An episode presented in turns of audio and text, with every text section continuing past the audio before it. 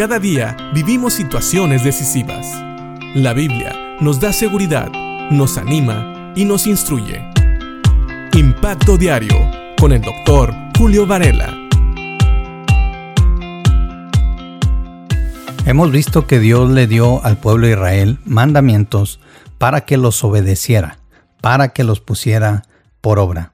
Pero no solamente eso, también le dio mandamientos al pueblo de Israel para que los pasara a sus hijos, a sus nietos y a las generaciones que seguían. Esta es una muy buena herencia. Si te pones a pensar, el dinero se va a desaparecer, se va a gastar y las cosas materiales se echan a perder. Pero si tú enseñas a tus hijos a temer a Dios, hay bendición. De hecho, el versículo 2 nos decía que tus días pueden ser prolongados. Y mientras dijimos que Dios sabe exactamente el día que vamos a morir, la calidad de vida que llevemos hasta ese día va a ser una bendición. También seguimos leyendo en el versículo 3 del capítulo 6 de Deuteronomio que Dios sigue diciéndole a Israel, Oye pues, oh Israel, y cuida de ponerlos por obra para que te vaya bien en la tierra que fluye leche y miel, y os multipliquéis como te ha dicho Jehová, el Dios de tus padres. Me encanta que aquí Dios a través de Moisés le dice al pueblo que escuche la palabra, que escuche los mandamientos, que escuche aquello que Dios le ha dejado, pues es para su bien. Así que cuando oigas la palabra de Dios, cuando alguien esté predicando la palabra de Dios, si es una persona que es fiel a la palabra, óyela. Cuando estés oyendo la Biblia a través de un audio, escúchala. Lee la palabra de Dios. Acuérdate que en aquellos tiempos ellos no tenían la Biblia como nosotros la tenemos. De hecho, era muy difícil tener algún escrito. En este caso es muy probable que Moisés hubiera sido el único que tenía los escritos de la ley. Así que lo único que podían hacer era leerla. Era el único medio que tenían. Y Dios los alienta a que la escucharan. Así que no sé cuántos medios tengas tú. Tal vez tienes una Biblia escrita, tal vez tengas audios de la Biblia, tal vez tengas la Biblia electrónica en tu celular, en tu tablet, en tu computadora. Básicamente, el ejemplo es este, o mejor dicho, podríamos decir, el principio es este. Escucha la palabra de Dios, léela, búscala, procura la palabra de Dios.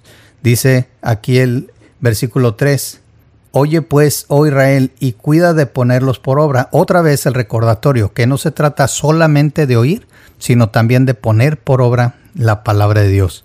Y me encanta lo que dice el Señor, para que te vaya bien. Fíjate bien, dice aquí Dios, para que te vaya bien en la tierra que fluye leche y miel.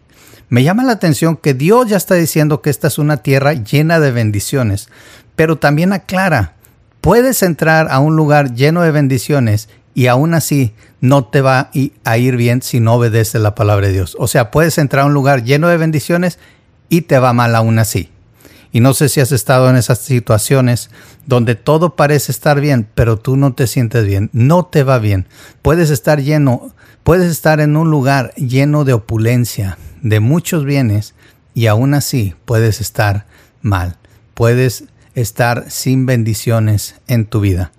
Sin embargo, Dios dice, que se debe de poner por obra la palabra de Dios para que te vaya bien. En pocas palabras, no importa el lugar donde estés y no importa cuánta bendición haya en ese lugar.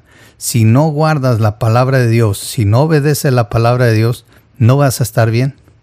Y habla también aquí de la multiplicación. Y os multipliquéis como te ha dicho Jehová, el Dios de tus padres. Y quiero recordar nada más que en aquellos tiempos el tener muchos hijos era considerado una gran bendición de Dios. Además, Dios había sacado al pueblo de Israel de Egipto y lo iba a llevar a una tierra, una tierra grande, una tierra abundante, precisamente para que el pueblo creciera. Así que parte de la bendición de Dios era que tuvieran más familia. Sin embargo, hoy no es así. Puede ser que tengas un hijo o no tengas hijos, puede ser que tengas esposa o no. Lo importante es obedecer la palabra de Dios para que cualquiera que sea tu estado social, o mejor dicho, tu estado civil, si eres casado soltero, con hijos o sin hijos, tú puedas vivir las bendiciones de Dios y puedas agradar a Dios en todo lo que hagas. Así que piensa en esto. La palabra de Dios es una bendición y el obedecerle garantiza que donde estemos, sea que haya abundancia o no, vamos a estar bien. Porque no importa, nos puede rodear la abundancia, pero si estamos lejos de la voluntad de Dios, no vamos a estar bien. Piénsalo y que Dios te bendiga.